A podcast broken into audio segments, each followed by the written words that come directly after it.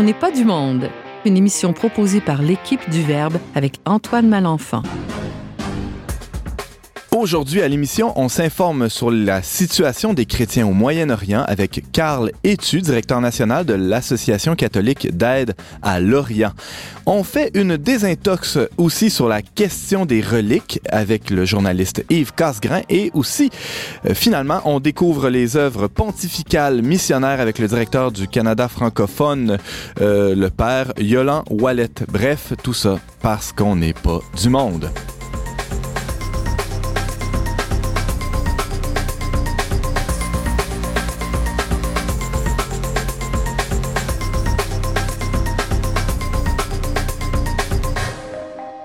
Bonjour à tous et bienvenue à votre magazine culturel catholique. Ici, votre animateur Antoine Malenfant, rédacteur en chef du magazine Le Verbe, qui vous euh, accompagnera, qui aura le bonheur de vous accompagner pendant la prochaine heure. Et euh, il y a autour de moi trois chroniqueurs euh, invités, en fait, un chroniqueur et deux invités. donc, salutations à vous, messieurs. je vais commencer, tiens, par Yves Casgrain. Bonjour. Bonjour. Joyeuse Pâques. Ben, toi aussi. Merci. on a aussi euh, le père Yolan Wallet, qui euh, est, directeur de, des œuvres pontificales missionnaires au Canada. C'est bien ça? Oui, bonjour. Bienvenue à l'émission. Merci. Et on reçoit aussi euh, pour la première fois un, invité qui a déjà collaboré avec le Verbe dans, au premier numéro du Verbe, il y a de cela déjà trois ans, Monsieur Carl Etu, qui est directeur national de l'Association catholique d'aide à l'Orient. Bonjour. Bonjour.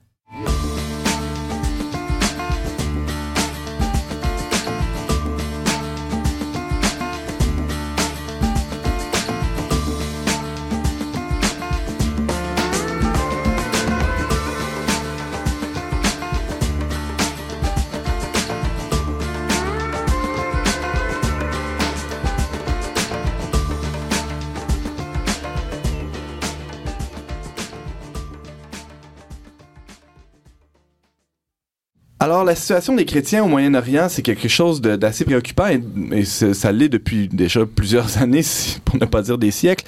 Euh, D'ailleurs, il y a euh, la congrégation romaine pour les églises, les églises orientales, dis-je, qui euh, disait ceci, j'ouvre la citation.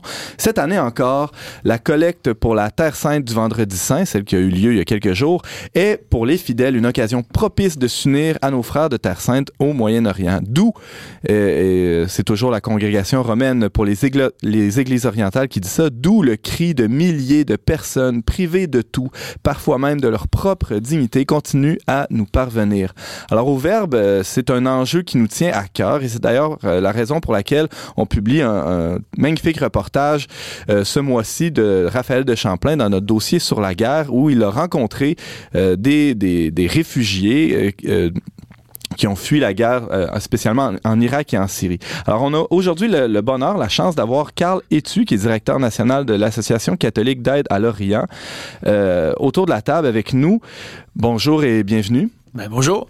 Alors, euh, est-ce que, je commencerai d'abord par vous demander, est-ce qu'il y a toujours une place pour les chrétiens au Moyen-Orient, Monsieur Etu? Ben, depuis euh, que Jésus est mort sur la croix et ressuscité, il y a en effet une place pour les chrétiens au Moyen-Orient. Même si la situation est précaire présentement et difficile, je crois qu'il euh, y aura toujours des chrétiens au Moyen-Orient. Les chrétiens y vivent depuis 2000 ans, euh, 1400 ans de relations euh, avec des hauts et des bas avec leurs frères et sœurs musulmans, musulmanes. Alors c'est bien évident qu'il n'y a rien de facile. Il y a eu des moments de persécution très grandes, des moments vraiment difficiles difficile euh, et d'autres moments excellents aussi, où il y a une très belle collaboration avec les autres peuples euh, qui étaient directement au Moyen-Orient. Présentement, la situation est certainement très inquiétante, euh, et puis euh, c'est de ça qu'on va parler. Ben oui. Alors, peut-être un mot sur l'association pour laquelle vous, vous œuvrez, vous, personnellement. Vous êtes d'ailleurs directeur de l'Association catholique d'aide à l'Orient. C'est quoi ça? Ouais, L'acronyme anglais, c'est Kenewa, qui est une organisation qui a été créée en 1926 par le Vatican Une réponse directe aux crises qui avaient suite au génocide arménien hein, de 1917-1918.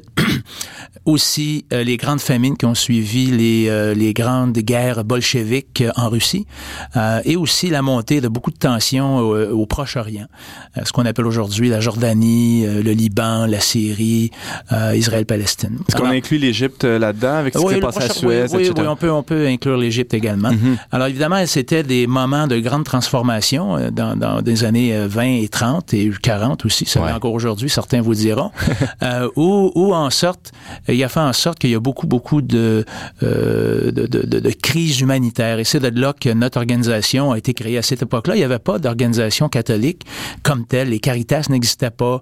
Euh, rien n'existait de ce côté-là. Alors le pape avait vu euh, la possibilité d'organiser son, son expression pour répondre aux crises au Proche-Orient. Alors c'est, c'est comme ça que nous, on, est bâtis. Avec les années, évidemment, avec la congrégation des Églises orientales qui a été créée en 1917, qui vient de fêter son centenaire par le pape à l'époque, euh, euh, notre rôle est devenu un rôle de partenariat avec la congrégation. Et depuis ce temps, on travaille de façon très rapprochée comme de, de, partenaires principaux avec cette congrégation pour répondre aux aspirations, euh, aux, aux, travaux, aux ministères des églises catholiques orientales dans le monde. Euh, alors notre travail est vraiment un pastoral, aider l'Église à être une Église et aider les Églises à jouer leur rôle, leur rôle de, de passion, compassion envers les populations qui souffrent par des services sociaux de tout genre, écoles, institutions pour les malentendants, les personnes avec des problèmes de surdité, euh, les personnes qui sont handicapés, isolés, nommez-les, l'Église catholique est présente. Et nous, nous appuyons toutes ces œuvres. Parce que, euh, bon, faut, faut peut-être le, spécifier, là, euh, l'Église catholique romaine est à peu près pas présente ou très peu présente au Moyen-Orient, c'est plutôt les églises orientales, euh, qu'on pense aux Maronites, aux Melkites, euh, il y en a euh, une panoplie. Là. Oui, absolument. Et on a les Chaldéens, vous avez de ouais, l'Irak, on a les, les Coptes d'Égypte, les Syriaques également. Et ces églises, évidemment, sont, ont été les premières églises. Hmm. Ils sont issus des apôtres. Comme l'Église de Rome est issue de, de, de, des apôtres également. Mais il y a vraiment eu, au, on pourrait dire, les 300 premières années, 400 premières années, tout s'est développé. Hein, les concepts, par exemple, c'est quoi un diocèse, les créneaux? Il y a beaucoup, beaucoup de choses qui ont été développées par les différents conciles qui ont eu lieu dans les premiers temps de l'Église. Ça s'est passé au Moyen-Orient. Euh, évidemment, avec le développement de Rome, Constantin, à partir du 4e siècle, là, il y a tout un autre développement qui a eu lieu. Mais euh, quand l'Empire romain, lui, est tombé, allant dans, au 5e siècle, euh, l'Empire byzantin est, toujours demeuré. C'était un empire chrétien. Et puis, elle a demeuré jusqu'au 15e siècle. Alors, c'est l'Orient et la chrétienté euh, est issue, est là, elle, elle a sa propre dynamique, sa propre. Euh, et, et aujourd'hui, il y a 23 églises rites orientales, mais elles sont très petites. Ouais, c'est ça. elles ont été décimées par les guerres. Et aussi, on a euh, comparé à l'Église de, de, rite latin, romaine, qui est évidemment la, grande Église euh, qui est partout sur la planète. Qui, a connu aussi tout un essor avec le, euh, ben, tous les mouvements de population qu'il y a eu, ben, tout, le décentrement aussi de, l'Europe, euh, l'évangélisation qui s'est fait par exemple aux Amériques. On y viendra peut-être plus tard avec les Monsieur Yolande Wallet. alors je me demandais avec bon on parle des, chrétiens d'Orient qui sont minoritaires dans plusieurs régions, si, si, ce n'est toutes. Hein. Il y avait au Liban où on, on parlait encore d'une majorité il y a quelques années, mais semble-t-il que c'est plus vraiment le cas. Euh, alors, quel est le rôle de, ce, petit groupe, de ce petit reste, on pourrait dire, de, chrétiens euh, d'Orient? Quel rôle ils peuvent jouer, ou ils ont joué en tout cas euh, pendant un certain temps? Ben on peut dire que le, le, le rôle des chrétiens euh, d'Orient dans l'histoire, euh, évidemment, était une présence euh, suivant les enseignements du Christ. Ce sont les premiers à avoir, tu sais, Saint Paul à Antioche qui a dit, ben, il va faire une collecte pour aider les gens de Jérusalem qui souffrent. Ben déjà là, à cette époque-là, c'était le début du caritas, le début de la charité, le début de la générosité, qui a marqué finalement euh, tout, tout l'héritage de l'Église d'aujourd'hui. Alors les chrétiens ont toujours été très impliqués dans leur sort, dans leurs compatriotes, autant musulmans, autant juifs, euh, autant des gens qui faisaient partie de, d'autres minorités comme des Yazidis et d'autres minorités qui existent, qui font pas partie des grandes euh, religions monothéistes. Alors les chrétiens ont toujours été perçus comme les gens qui font la paix, fait, sauf certaines, certaines périodes où les croisés au, du, du 11e au 13e siècle, où ça a joué dur et beaucoup de musulmans, beaucoup de gens sont morts à, à l'épée des, des, croisés. mais en général, les chrétiens dans l'histoire ont été capables de jouer un rôle de rassembleur, un, un rôle comme celui-là. C'est sûr qu'aujourd'hui, quand on regarde la situation, ils sont minoritaires. Euh, le Liban, comme vous le dites tantôt, euh, à une certaine époque, avant 1975, il représentait 55% de la population. Après la guerre, qui a duré 15 ans, la guerre civile du Liban, il n'était que 35% hmm. Aujourd'hui, on en dénombre environ 39% C'est le seul pays dans tout le Moyen-Orient où les chrétiens ont une, une, puissance politique, ont des partis politiques, ont des milices. Euh, alors, euh, à part ça, dans les autres pays, ils n'ont absolument aucun poids politique. Euh, aucun. Euh, Ça mène à, ma prochaine question qui est est-ce que l'Association catholique d'aide à l'Orient joue sur ce, terrain-là de la politique? Est-ce que euh, vous pouvez euh, intervenir, je sais pas moi, comme, comme lobbyiste ou comme auprès soit des gouvernements locaux ou peut-être même ici au Canada? L'Église locale s'occupe euh, de, de, de, défendre ses intérêts. D'ailleurs, elle est maître euh, là-dedans. Ils ont 2000 ans d'expérience avec les différents gouvernements euh, et empires qu'ils ont dû... Les types de gouvernements de, toutes sortes, ouais. Alors, écoutez, si, si, on été capables de tirer leur épingle du jeu sous Saddam Hussein, sous Assad, Moubarak et tous les autres, ce sont des experts et ils le savent comment se positionner sans appuyer un dictateur. Mm-hmm. C'est ça, il faut le faire. Mais en, en jouant un rôle toujours un rôle social important. Euh, alors, c'est sûr que s'il y a des écoles catholiques, s'il y a des, des églises catholiques euh, et tout et tout, ben, c'est pas juste pour les chrétiens.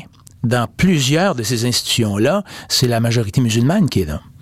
Euh, alors, quand tu as des musulmans qui sont éduqués euh, dans des euh, dans des institutions chrétiennes, qu'est-ce qu'est-ce qu'ils se font Qu'est-ce qu'est-ce qu'ils entendent? Ben, c'est les valeurs chrétiennes, du pardon, de l'amour, de la compassion, de la paix, de la fraternité. alors, eux, ils retournent dans leur foyer et puis, ben, c'est avec ces, ces valeurs-là, toujours en respectant un musulman. On n'est pas ici pour te convertir. On est ici tout simplement à vivre en communauté. Nous, les chrétiens, ils le savent. Tous les chrétiens aujourd'hui qu'on rencontre aujourd'hui, si on regarde un peu au Québec, on peut se promener n'importe où au Québec, puis personne ne pourra savoir que vous êtes un catholique. Personne. Vous allez là-bas, là, quand vous êtes à Jérusalem ou vous êtes, euh, je sais pas moi, en Irak, dans tous les pays du Moyen-Orient, dès votre naissance et votre baptême, tout le monde sait que vous êtes chrétien. Vous allez au magasin du coin, vous allez dans une rue, vous allez au travail, partout où vous allez, tout le monde le sait que vous êtes un chrétien hors de tout doute. C'est pas une mauvaise chose. Tout le monde sait que vous êtes un musulman. Tout le monde sait que vous êtes un juif. Tout, comprenez? Et les gens s'identifient par leur religion d'abord, avant la nationalité. Alors, c'est... C'est une occasion de témoigner en, même temps pour les chrétiens, c'est-à-dire que, justement, si tout le monde sait qu'il est chrétien, qui, de, de, témoigner ou de contre-témoigner, dépendamment de son comportement dans, dans, la société de, de, cet individu-là, mais aussi de toute la communauté chrétienne. Vous parliez des, des œuvres mm-hmm. de, scolarisation, peut-être même dans, dans, les soins de santé, peu importe. Euh, donc, les, chrétiens ont un rôle de, sel, de, ferment, comme on, retrouve dans l'Évangile, ouais? Absolument. Et puis, ils sont respectés par toutes les communautés. Mm-hmm. Juste justement parce qu'ils sont pas là pour euh, euh, amener ou imposer quoi que ce soit. Ils sont au service des populations. Ils sont vraiment intéressés au sort de la communauté. Alors, bien souvent, quand il y a des chicanes de, clans, en des clans musulmans par exemple, euh, souvent il va y avoir des chiites musulmans, des sunnites musulmans. Ils vont aller voir, par exemple, le leader catholique, un évêque, par exemple, du coin ou le prêtre du village, pour pouvoir régler le problème parce qu'entre eux, ils peuvent pas le régler. Mais ils savent que le catholique respecte les deux, puis ils vont être capables de trouver des terrains d'entente. Comme une fois qu'on a vu ça euh, au Moyen-Orient, encore aujourd'hui, ça arrive beaucoup. D'ailleurs, euh, le cardinal, le cardinal euh, et, leader de l'Église maronite, présentement, a reçu dès ses premières années de, a pris le, pouvoir, ou plutôt qui est devenu le leader de l'Église maronite, environ cinq ans, a rassemblé tous les leaders religieux non catholiques, alors on parle des orthodoxes, on parle des chiites, des sunnites, des druzes et tous les autres, dans une rencontre justement pour parler de paix. Hmm. Euh, mais y a ça aurait été le chiite qui aurait voulu faire une rencontre de même, ça n'aurait jamais eu lieu. jamais. Donc il y a un leadership fantastique de, la, part de... Le problème actuel, c'est que euh, à cause de, de, de, de, la fin des grandes dictatures de séculières, hein, à la Saddam Hussein, Assad, Moubarak, ce qu'on a vu, c'est que eux protégeaient les chrétiens. Hmm. Et maintenant, les chrétiens ne sont plus protégés. Alors, qu'est-ce qui arrive, c'est qu'ils ils sont laissés à la merci de groupes fanatiques, euh, des bandits et des voleurs, qui vont, euh, ils vont piller, les attaquer, les enlever et même les torturer. Et au pire, il y en a beaucoup qui ont été tués aussi. Et ça, c'est la réalité des chrétiens depuis 15 ans qui sont pour euh, plusieurs en, exil, euh, qui sont euh, réfugiés dans les camps. On, parlait de la Jordanie plus tôt, mais aussi ailleurs. De, 2000, 2000, il y, a, il y a 2 millions. On a fait un calcul récemment. D'après nos calculs, présentement, depuis 15 ans, il y a 2 millions, 5, jusqu'à 3 millions.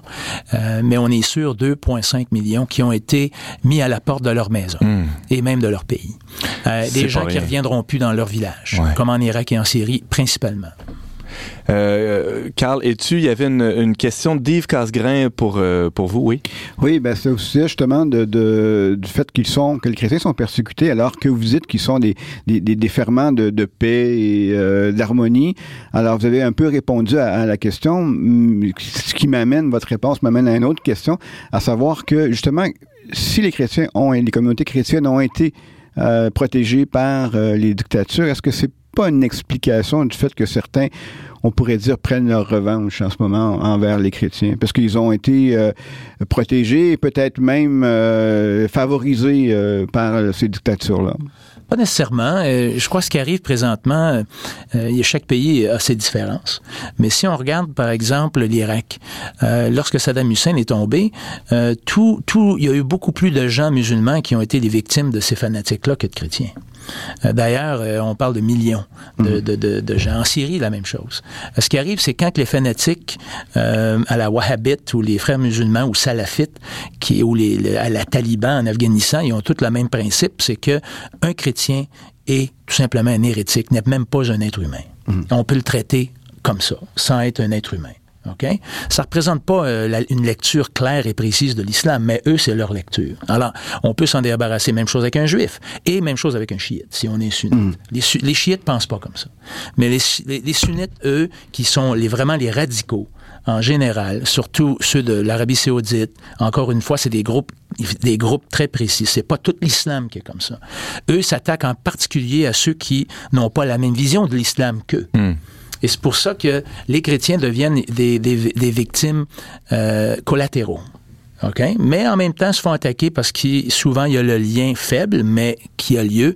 Les chrétiens de l'Ouest qui nous attaquent, comme Bush qui est allé en Irak, étaient euh, d'un pays chrétien, les États-Unis. Donc, les chrétiens locaux sont des alliés à détruire. L'équation mm. se fait assez rapidement. Mais ça, c'est fait par des groupuscules euh, de ce, de ce genre-là. Carl, es-tu euh, directeur national de l'Association catholique d'aide à l'Orient? Vous voyagez beaucoup, j'imagine, vous vous, rendrez, vous vous rendez sur place assez régulièrement, mais la plupart de votre temps, vous le passez au Canada C'est quoi votre travail ici euh, au Canada? ben, le travail, c'est de, faire connaître les églises orientales. Euh, nous, ici, on a tous été euh, éduqués dans l'église romaine. Hein. Alors, l'Orient n'est vraiment pas connu. Alors, une première tâche, faire connaître l'Orient, connaître leurs défis, apprendre aux gens qu'on fait partie de la même église. Jean-Paul II avait dit une fois, il y a le poumon gauche et le poumon droite, romain et orient, et on connaît peu l'Orient. Alors, c'est de faire connaître, amener les gens à faire des dons, euh, avec notre organisation euh, et aussi à appuyer plusieurs projets des églises qui sont pour forger la paix et l'inclusion des populations. Carl Etu, directeur national de l'association euh, Kenowa, qui vient en aide aux chrétiens d'Orient. Euh, vous nous parliez de la situation actuelle et bien plus encore, même si euh, déjà on est on est dans le temps pascal et que le carême est terminé, vous pouvez donner, on mettra les liens sur notre page Facebook ou Kenowa, c n e w a.ca ou donc visiter notre site pour en savoir plus. Merci beaucoup, Carl. C'est un plaisir.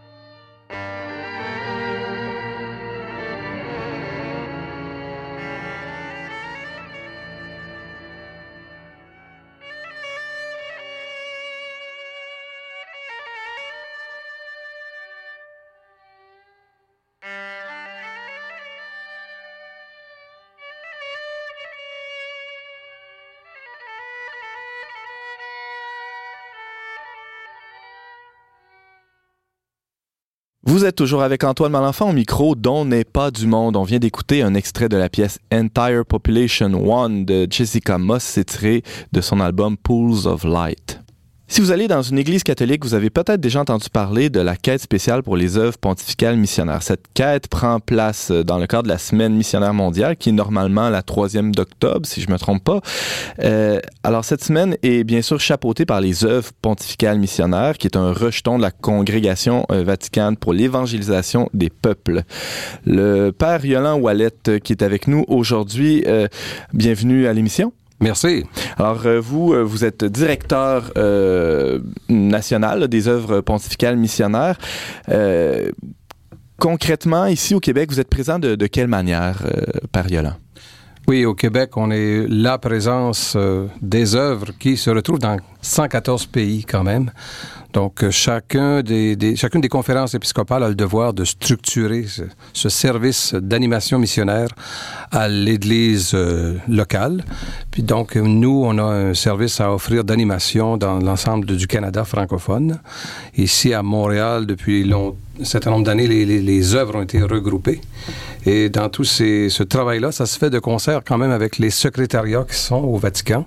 Donc, c'est avec le cardinal Filoni qui, lui, a la charge de nommer des directeurs dans tous ces pays que se fait un travail de, je dirais, de coordination pastorale, parce que c'est d'année en année, il y a des thèmes. Euh, c'est le pape qui, bien sûr, envoie un message à chaque année pour euh, certains jours importants dans l'année liturgique. Alors, nous, chaque année, il y a un message pour le dimanche missionnaire mondial qui se transforme avec François en un mois missionnaire mondial.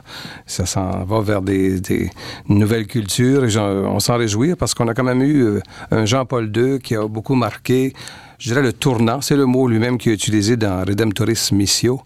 Nous sommes à un tournant, il faut redynamiser la mission. Jean-Paul II a été un témoin, un géant, aussi en donnant l'exemple, en allant rencontrer les cultures dans le monde entier, en apportant l'Évangile dans des C'est vrai qu'il a situations voyagé énormément. sortes. Oui, le pape voyageur, mais c'était Mhm. le pape missionnaire. Ouais. C'est le pape qui a renouvelé l'image de l'Église aussi par une réflexion sérieuse, en rappelant euh, qui sont les responsables de la, de la mission. Alors, le Christ a dit, il a ressuscité, allez de toutes les nations. Faites des disciples. Alors, ce travail-là, dit-il humblement dans son texte Redemptoris Missio, Jean-Paul II, ne fait que commencer. On parle de 2000 ans de christianisme, mais l'humilité a sa place lorsqu'on voit pape dire, écoutez, euh, il y a encore beaucoup de peuples qui ne connaissent pas Jésus-Christ est la bonne nouvelle qui peut changer le monde. Et on a un immense travail à faire. Et lui a osé aussi ouvrir des horizons à la mission. Euh, autrefois, on parlait de mission, ben, ça voulait dire qu'on envoyait des religieux, des religieuses. En Amazonie. Il fallait absolument aller loin, là. C'était au loin, dans des, oui, des coins assez reculés où l'Église n'est pas encore structurée. C'était relié à l'Église aussi.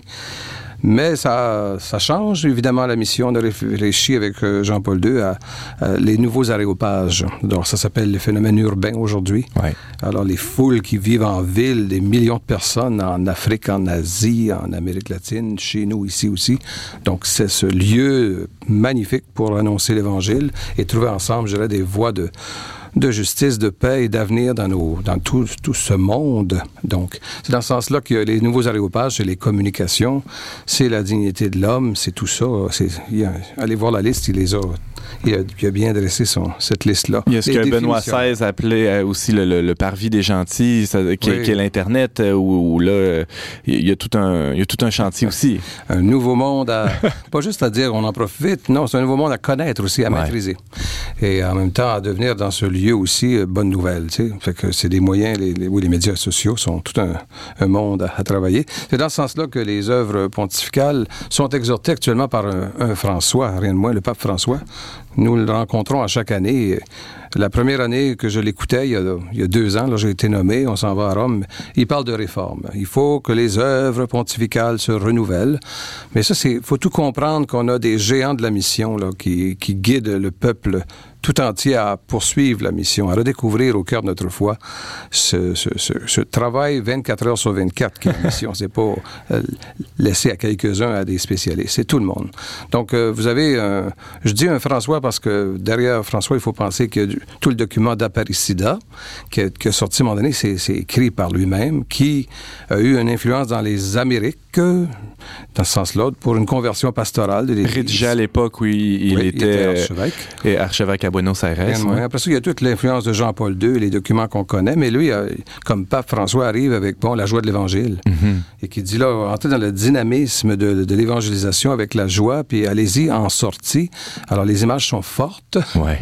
puis euh, tout- toutes les églises actuellement euh, redécouvrent qu'il y a tout un monde en périphérie qui attend Père Yolland, des euh, visages souriants et des gens porteurs, porteurs de la lumière tu sais, du Christ. vous, euh, vous nous parlez des... des euh, ben, vous êtes vous-même directeur des, des œuvres pontificales missionnaires ici au pays. Euh, comment vous, vous euh, définissez ce qu'est la nouvelle évangélisation? On entend toutes sortes de choses là-dessus. Qu'est-ce que qu'est-ce que c'est pour vous la, la nouvelle évangélisation? À quoi c'est nouveau ou c'est différent de l'évangélisation tout court? Oui, ça, c'est des mots importants parce que actuellement, l'Église parle ou de nouvelle évangélisation ou de réévangélisation ou première évangélisation ou mission. Comment se démêler dans Ça, tout ça? non, c'est la même chose dont on parle. OK. C'est pas compliqué. Il faut. On a un devoir d'évangéliser. Hein? C'est dans ce sens-là que, et par toute une vie, par être des gens habités, des gens habités de celui qui, qui est la bonne nouvelle, qui est vivant, qui est ressuscité, qui nous guide là-dedans aussi. Quand on part en mission du matin au soir, on, est, un corps qui s'en va embrasser un corps, dit, Jean- dit le pape actuellement. Euh, On est, euh, c'est du monde. On n'est jamais seul. C'est du monde qui nous habite, l'Esprit nous habite, le Christ nous habite, l'Église nous porte dans la prière et dans l'envoi missionnaire. C'est dans ce sens-là que nous, les œuvres pontificales, on a fait justement le tour de neuf diocèses l'année passée pour écouter, accompagner, discerner ensemble les besoins de tous les leaders dans la nouvelle évangélisation. Un travail parce que nous, notre devoir, dans les quatre œuvres hum, pontificale dont je suis responsable, c'est offrir un service d'animation missionnaire, de formation missionnaire, de ressourcement. C'est tout ça, l'animation. Donc, c'est dans ce sens-là qu'en écoutant à peu près une centaine de personnes qu'on a regroupées dans nos neuf rencontres, on a découvert comment il se, fait de multiples initiatives de nouvelle évangélisation avec beaucoup de visages très jeunes. on se soucie beaucoup de jeunesse, jeunes adultes, couples, familles. Je me dis, il y a beaucoup qui est à faire. Fait que je- bravo pour ce qui se fait. Ça se fait souvent, euh, comme je dirais, loin de, de l'Église euh, paroissiale, de cette structure qui est là, qui demeure. Ça se fait en parallèle, ça se fait, je dirais, je vais, je vais exagérer un peu, mais je ça se fait quasiment dans, dans le camping, ça se fait quasiment dans, sur des fermes, ça se fait vraiment, c'est ça la périphérie. Dans aussi. des initiatives domestiques, on pourrait dire. belles ouais. Mhm. initiatives qu'on a découvert. Puis en même temps, ce monde-là se rencontrait et disait un peu le, le- le charisme qui les habite, le- la grâce qui leur est faite d'offrir, d'être porteurs de l'Évangile pour les nouvelles générations. Fait que nous, on a un souci actuellement justement d'offrir un, service de coordination et de ressourcement à tous ces groupes-là impliqués dans la nouvelle ou l'évangélisation à nouveau de notre peuple. Et dans ce sens-là, ça s'appelle l'Union pontificale missionnaire. Ça, c'est moins connu. Ça existait jusqu'aux années 70 ici au Canada français, mais le pape, il y a deux ans, nous demande de rebâtir ça dans les pays où ce n'est plus euh, Qu'est-ce que Un c'est? service d'animation pour tout baptiser de toute catégorie. Donc autrefois, c'était particulièrement offert aux religieux, religieuses, prêtres et missionnaires qui avaient le devoir de partir en mission. Fait que c'était un peu cette, ce volet-là. Maintenant, on- avec euh, François, c'est que c'est tout le monde est missionnaire. Tout le monde a la mission à cœur. Donc, c'est dans ce sens-là que on doit offrir à, à tous, aux enfants, aux ados, aux adultes, à toute, euh, à toute personne, euh, la grâce missionnaire. Donc, les laïcs ont un, un rôle à Tout jouer assez important. Tout le monde, a, ah, c'est ça. C'est dans ce sens-là que l'Union pontificale, on va essayer de trouver un nom un petit peu plus contemporain, éventuellement, dans le, le renouveau des œuvres actuellement, c'est ce que c'est important. Mais euh, je pense bien que d'ici d'ici le janvier 2019, nous aurons ce service d'offert. À partir de Montréal pour la communauté francophone de, de tout le Canada. Vous parliez par euh, Yolande Wallet des, des quatre, euh, Quatre œuvres. là, des, des œuvres pontificales euh, missionnaires. Peut-être nous, nous, nous les nommer. Quelles sont-elles? Qu'est-ce qu'elles gagne font à euh, les rapidement? connaître. hein. Moi-même, lorsque j'ai été nommé, je me suis dit, dans quoi je suis nommé? C'est quoi tout ça? Les œuvres? Alors, je les connaissais, mais je ne pouvais pas les mettre ensemble. Alors, la propagation de la foi, lorsque vous parliez tout à l'heure du dimanche missionnaire mondial, la propagation de la foi, c'est leur devoir d'offrir euh, toute l'animation qu'il y a autour de ce, cette semaine-là, et ça devient le mois missionnaire déjà cette année. Le pape François a demandé que cette année soit un mois préparatoire au mois extraordinaire de la mission que nous aurons l'an prochain. Donc, propagation de la foi, c'est une des quatre œuvres. Et vous avez aussi l'œuvre de Saint Pierre apôtre, qui se soucie de- des prêtres de demain, donc de la relève C'est incroyable de voir la charité et le partage qui se fait entre les Canadiens français actuellement et plus de 50 séminaires en Afrique et en Asie. C'est quelque chose. Cette année, j'ai été témoin de ça à nouveau. La générosité de, nos- notre peuple canadien-français, les dons sont, impressionnants. Ça nous permet donc d'envoyer euh, à chaque année dans plus de 50 séminaires un soutien. Il y a aussi un parrainage qui se fait de séminaristes. Ça aussi, ça, dans une période où le clergé diminue, vieillit beaucoup aussi, il y a une génération qui se soucie de la relève plus qu'on peut le penser et qui va aller actuellement, va soutenir l'œuvre de Saint-Pierre apôtre pour euh, qu'on ait des prêtres juste demain encore. Et, sous- et tout ça, si je comprends bien, sans aucun, euh, euh, j'utilise un gros mot, chauvinisme, c'est-à-dire il y, a une, il y a une vision très catholique, donc universelle, Oui. d'un soutien de, de, de, Oui. de séminaristes un peu partout dans le monde. là. Oui, on a, ben nous, on a sélectionné pour le parrainage euh, 17 séminaires en Afrique et en Asie.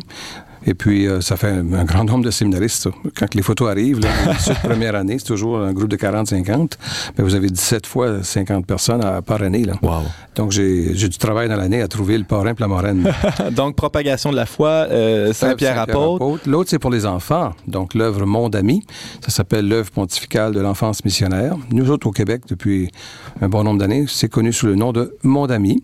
Donc, chaque année, un programme d'animation est fait pour aider des enfants à découvrir des enfants d'une autre culture, d'un autre pays d'une autre réalité. Donc, chaque année. L'an passé, c'était le Pérou, des enfants qui souffraient de malnutrition.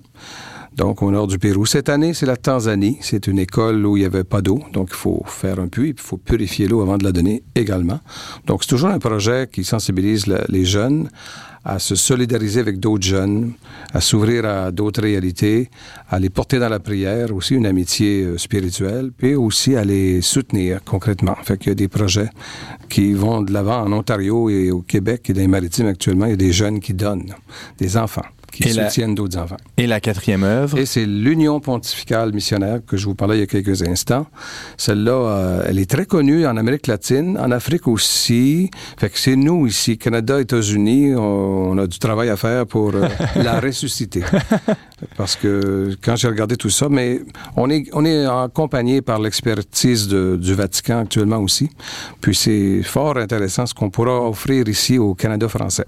C'est sûr qu'on partira pas si largement que ça. On va aller avec les besoins les plus urgents. Donc, Ouais. on a ciblé les leaders de la nouvelle évangélisation. Mais par la préparation d'un site web, on va offrir euh, ressources sur le site web. On va offrir témoignages sur ce site web-là. Qui... On va offrir donc de la nourriture pour toute personne intéressée à développer la mission. En une minute euh, par Yolande Wallet, les, les principaux défis que, que vous avez à relever euh, cette année, par exemple, en 2018, ça, ça peut représenter quoi? Oui, nous, au niveau des filles, c'est quand même, on on est en train de développer une stratégie de communication et de relations plus, plus large. Moi, quand j'arrivais dans ce bureau, je me suis dit, bon, il me semble qu'on n'a pas de contact assez avec euh, tout le milieu, euh, et catholique et social, tu sais, plus large. Donc, on travaille avec une firme importante en communication, des spécialistes ici à Montréal, Torquia Communication, que je mentionne. Donc, on a un plan très fort. Là, on a travaillé d'abord à développer notre revue, euh, de passer de 1000 copies à 12 000 copies. La revue Univers, très belle, très Oui, bien faite. Là, oui. on l'offre à 12 000 finalement. Wow. À tous les bienfaiteurs et bienfaitrices. On commence par du monde avec qui on est en réseau. Ben oui. C'est dans ce sens-là qu'on a fort. On a unifié tout ça, cet envoi-là euh, postal par euh, deux envois par année, mais tout le monde sera informé. On a aussi des événements bénéfices. qu'on va développer dans le cadre de la journée d'élimination de la pauvreté. On va penser aux enfants de Monde Ami, justement. On va offrir un événement bénéfice à Montréal. On aura des événements reconnaissance aussi pour nos bienfaiteurs. On développe plus de présence aussi. Donc, comme je l'ai dit, on a visité neuf diocèses. Ce n'est qu'un début. Moi, je suis euh, en lien avec 30 directeurs diocésains des œuvres pontificales. Chaque évêque a le devoir de nommer quelqu'un euh, qui est en lien avec nous. Donc, 30 diocèses, je ne chômerai pas dans les prochaines années. Non, ça, si je comprends ai bien. juste un tiers de visiter. Là. Vous avez pris au sérieux l'appel du pape François d'être en sortie. En vous êtes sortie. euh, souvent sorti du bureau, j'imagine. Et d'ailleurs, euh, c'est un plaisir de, de vous recevoir ici euh, au studio par Yolande Wallet. Vous nous parliez des œuvres pontificales missionnaires. On peut vous lire évidemment dans la revue Uni- Univers que je viens de mentionner, euh, qui est la publication officielle des œuvres ici au Québec, à, à laquelle on peut s'abonner euh, en ligne à opmcanada.com. Merci beaucoup, par Yolande. Avec joie. Merci de m'avoir invité. Merci.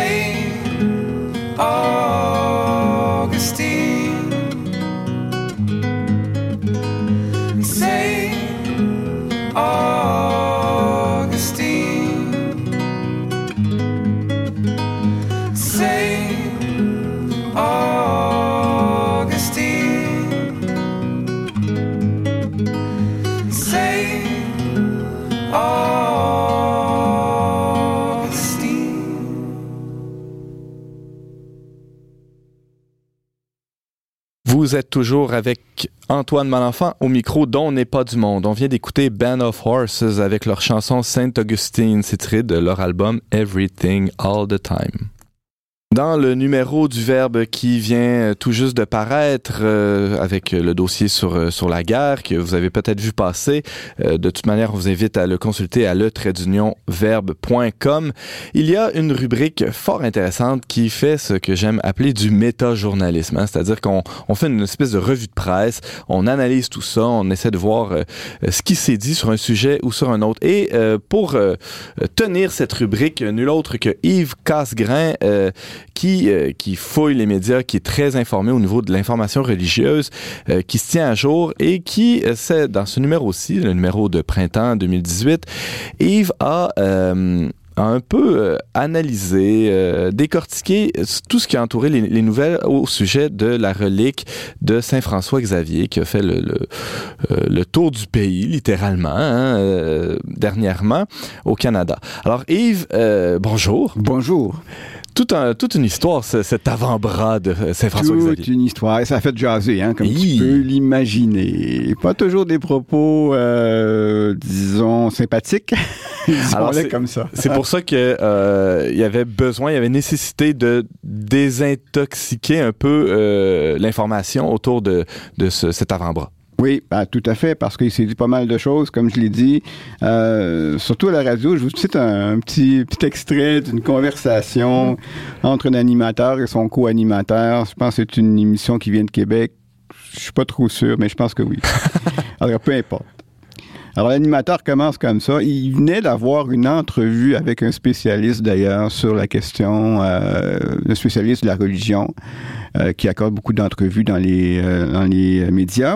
Et son entrevue était vraiment très bien. C'était vraiment très bien. Il répondait aux questions. C'était. euh, il n'y avait rien de, de- de- de scandaleux là-dedans. C'était euh, c'était bien. Mais, c'est une fois que l'entrevue est terminée, des fois une que ça, fois ça que se passe. puis que Là, le, ouais. le- le- le téléphone est raccroché. là, l'animateur puis le co-animateur ont commenté l'entrevue. Et là, l'animateur dit Je trouve ça un peu macabre. Son- Son co-animateur dit euh, C'est ce n'est pas un peu macabre, c'est très macabre. Alors là, je vous laisse. euh, et ils ont comparé ça à un moment donné euh, au chandail de, de, de hockey qu'on voit, euh, par exemple, dans euh, le, le fameux temple de la renommée qu'on va voir euh, de, de joueurs célèbres. Euh, Quelqu'un même a dit Ouais, mais c'est comme une pierre au foie d'Elvis Presley. C'est un peu la même chose si on, on va voir le, le bras, l'avant-bras de, Saint-François Xavier. Bon, ce genre de propos-là, un peu, un peu particulier. Je l'ai mis, j'en ai vu d'autres, mais j'ai mis celui-là parce que je croyais qu'elle reflétait très bien, en fait, cet échange-là re- reflétait très bien ce qui a été dit ailleurs ou écrit sur euh, la relique. Manifestement, il y avait un malaise. On comprenait pas du tout pourquoi on, on allait voir, euh, même prier. euh, Parce qu'il y a des milliers de Canadiens qui se sont déplacés pour, euh, pour contempler, pour prier au- au- auprès de, de cette relique. Donc, pour rappelons-le, là, c'est l'avant-bras et la main de, de Saint François Xavier, fondateur, cofondateur des de, de- Des- des Jésuites. de- des Jésuites, hein, la compagnie de Jésus.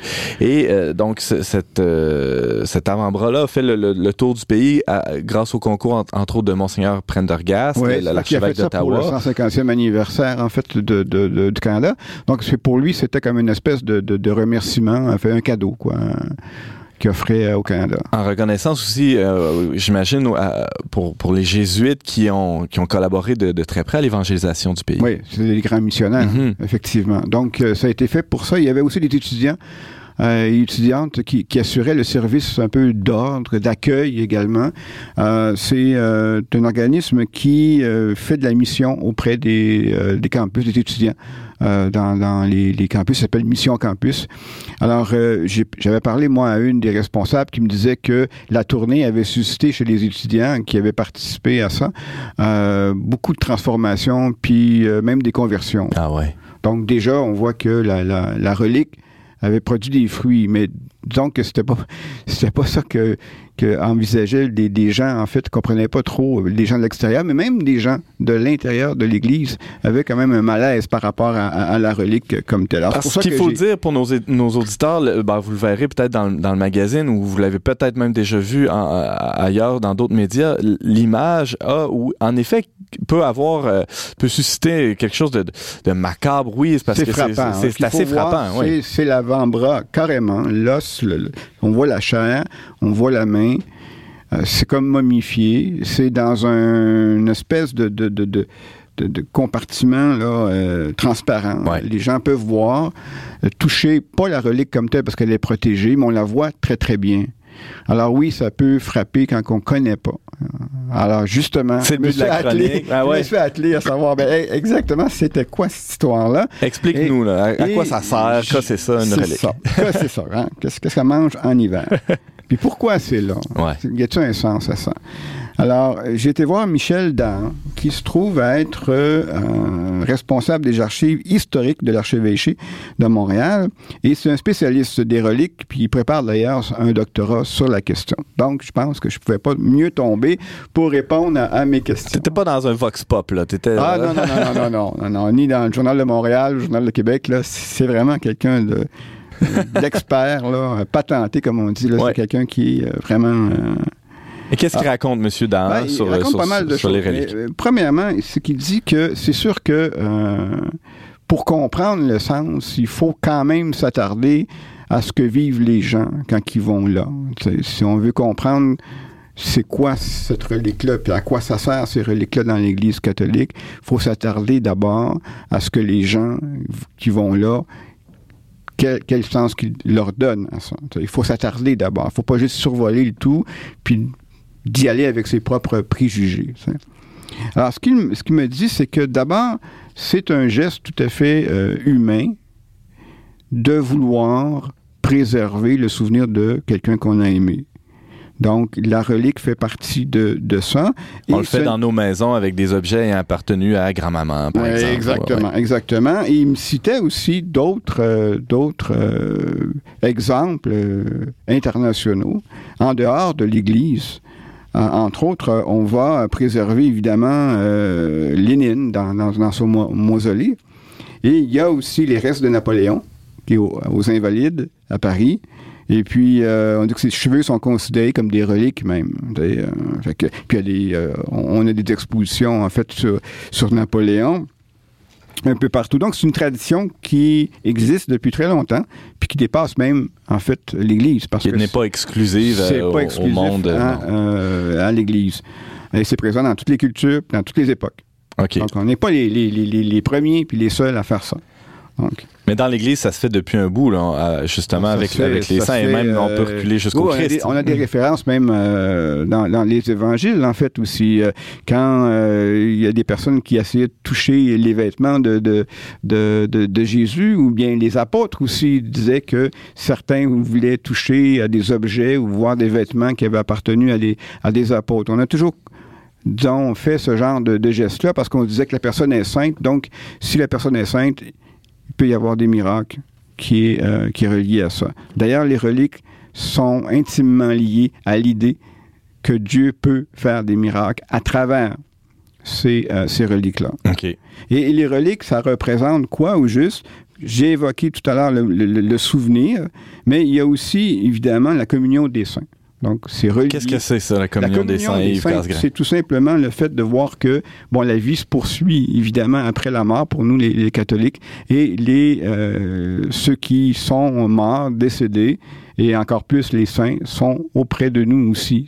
On a une relation avec eux aussi. Donc, ils sont pas perdus dans les limbes et puis qu'on il n'y a pas de contact comme tel. euh, Ils peuvent eux. intercéder pour nous qui, qui, qui, C'est ça, qui- exactement. qui, euh, sommes encore en pèlerinage sur la terre. C'est ça. Eux, ils ont terminé, ils ont gagné la, la- la course. Comme ont- Saint-Paul, ouais. La, la médaille. C'est vrai. Puis, euh, voilà. Donc, médaille d'or en plus. Donc, nous, ils nous aident, autrement Ouais. dit, euh, pour, pour, pour ça. Et, euh, et puis, évidemment, c'est l'idée aussi que notre corps, c'est le temple de, l'Esprit. Donc, euh, de l'Esprit Saint. Donc, c'est une manière pour nous de, vraiment considérer ça comme ça. Et, euh, et les miracles. J'évoque les miracles. Donc, ça, ça a toujours été l'idée, justement, qu'à travers les reliques, Dieu peut passer. Donc, c'est pas le, saint ou la sainte qui est représentée euh, par les reliques qui fait le miracle, mais elle intercède. Autrement dit, le saint intercède euh, pour, pour euh, que le, le miracle puisse se, se- se produire. D'ailleurs, si je ne m'abuse, on, on place toujours euh, une relique importante dans, dans chaque hôtel lorsqu'on construit une église. Oui. Euh, D'ailleurs, l'hôtel est le, le lieu du- d'un miracle eucharistique à chaque fois que la messe est célébrée, là, on pourrait dire. J'espère Euh, que je dis pas d'hérésie, euh, Hmm. Père Yolande. Vous non? avez la, la bonne foi catholique. oui, c'est ça. Exactement. Moi, ça m'avait toujours questionné, ça, parce que la première fois que j'ai entendu parler qu'il y avait des, des, des reliques à l'intérieur Ouais. des, des, des hôtels, je me suis dit, voyons, c'est ça, cette histoire-là.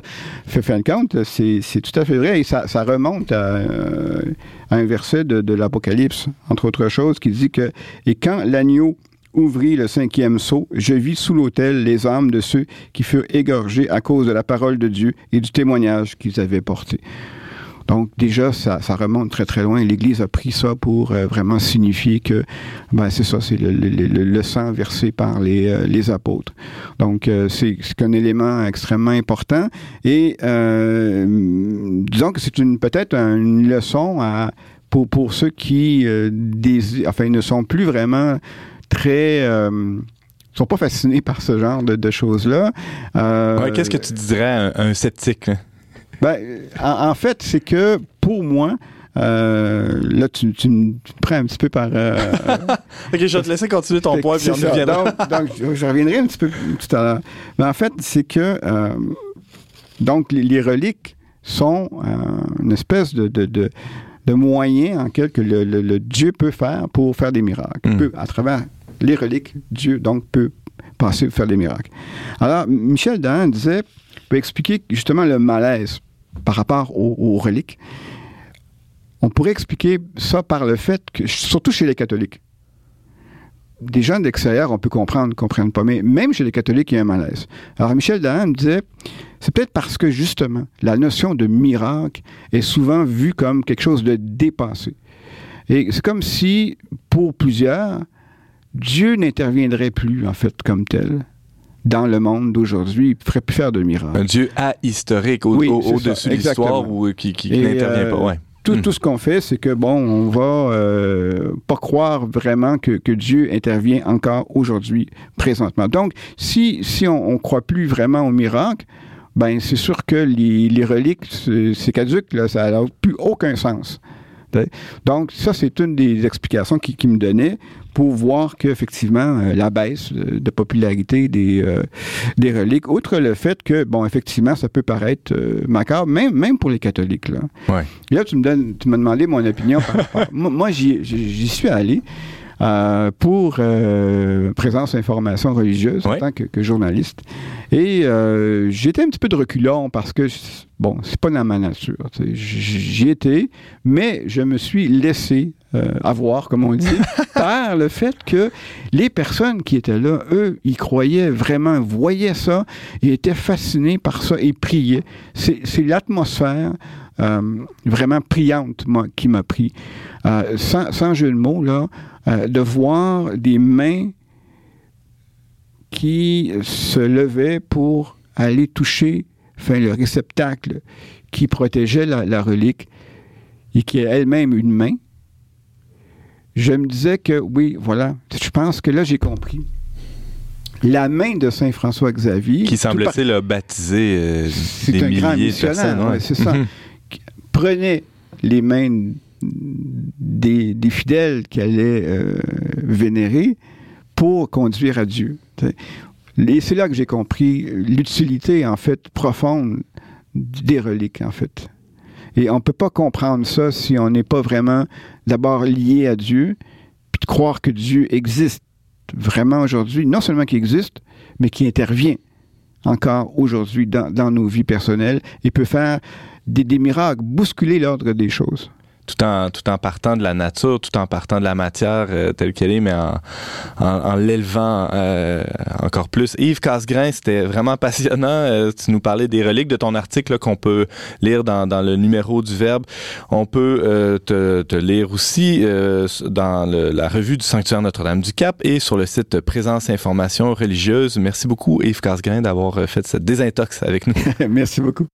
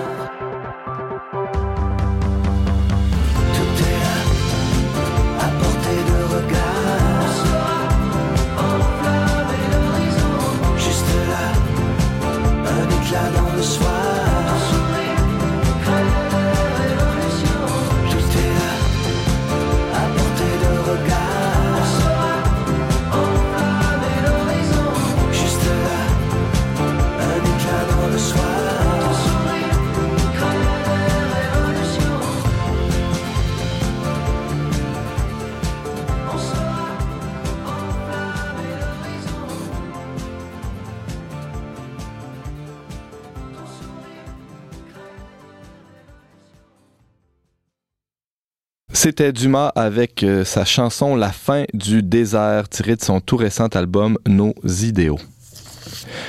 On parlait euh, cette semaine de la situation des chrétiens au Moyen-Orient avec Karl Etu, directeur national de euh, l'Association catholique d'aide à l'Orient. On revenait aussi sur euh, l'épisode de- de- de- du passage de la relique de Saint-François Xavier au Canada avec Monsieur Yves Casgrain, euh, journaliste indépendant. Et euh, aussi, on discutait des œuvres pontificales missionnaires avec le directeur national de l'organisme, le père Yolan Wallet. Merci beaucoup, chers auditeurs, d'avoir été des nôtres. On vous attend la semaine prochaine, même heure, même antenne, pour un autre magazine dont n'est pas du monde. Au choix musical, Monsieur James Langlois à la réalisation technique, Daniel Fortin à l'animation, Antoine Malenfant. Cette émission a été enregistrée dans les studios de Radio VM.